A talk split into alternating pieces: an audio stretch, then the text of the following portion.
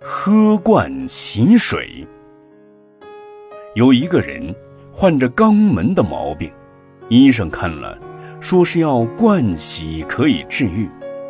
医生配灌洗药以后，就去拿灌洗的器具。不料这个人在医生还没有回来的时候，把药水吃了下去。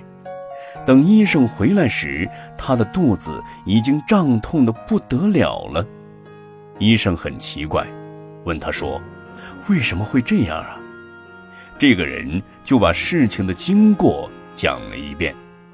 医生听后说：“你真是一个蠢人，这是灌洗水，是不能吃的。马上喝点别的药，把刚才的药水吐出来。”你的肚子就会痛得轻一些。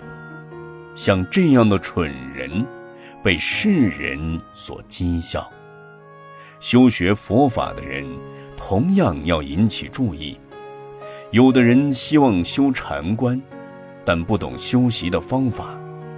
本来以为他的根基应该从修不净观开始，而他修学了数息观。应该修数息观的人。却去修了六界观，这样不分上下、颠倒的去修，不得禅法的根本，还白白浪费了生命。